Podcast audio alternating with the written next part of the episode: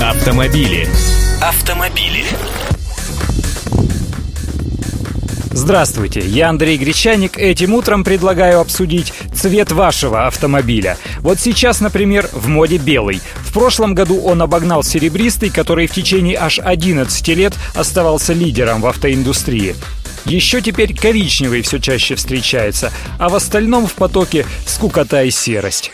Но компания BASF составила список автомобильных цветов, которые, по мнению их специалистов из разных стран и континентов, будут популярны в течение ближайших пяти лет. Так вот, в моду войдут так называемые натуральные цвета. Это оттенки коричневого, зеленого и синего. А еще земляные, ягодные и медные цвета. Большую популярность будет набирать зеленый цвет, а серебристый, черный и белый, в которые в настоящее время окрашивается подавляющее большинство всех легковых автомобилей, постепенно постепенно будут терять популярность.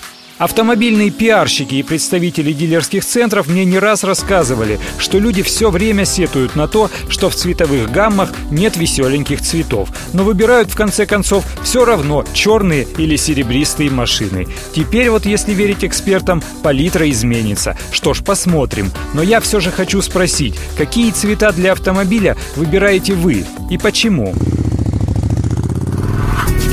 Автомобили. Автомобили.